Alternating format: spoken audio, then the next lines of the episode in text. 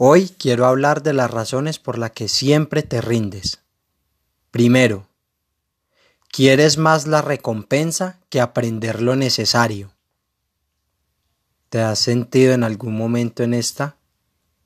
O quizás le das prioridad al que dirán. Es que si lo hago, pensarán o dirán de mí. Es que si no lo hago, pensarán o dirán. Esta es muy, muy importante. No tienes la suficiente disciplina. ¿De verdad? ¿Es difícil? ¿O pensaría que es falta de disciplina? Yo pensaría que puede ser este uno de los escalones también que muchas veces nos han detenido. Cuarto, te distraes fácilmente. Inicias a hacer algo y es más sencillo de lo que piensas. Entonces, haces otra cosa porque crees que va a ser más fácil luego. Pero resulta que es más fácil no hacerlo, pero es más sencillo hacerlo contradictorio, pero muy verdadero. Es sencillo, pero es más fácil no hacerlo. Y esta quinta, no tienes un plan escrito y detallado. ¿Cuántas ideas se te han pasado por la mente?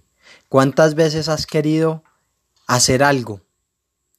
Y hoy quizás ni te acuerdas qué era. O hoy lo recuerdas y nuevamente viene ese vago pensamiento. Eso ya yo lo intenté. Eso no es posible. Eso no puede ser.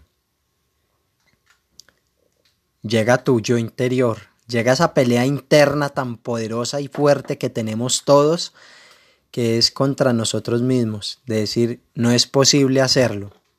Pero si ni siquiera lo hemos intentado. Pero es que ni siquiera lo teníamos escrito para ver qué fue lo que intentamos hacer.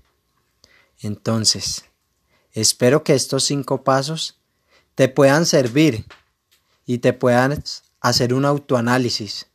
Si los tienes presente y logras superarlo, cada uno de ellos, créeme totalmente que lograrás alcanzar y estarás en un estado de felicidad.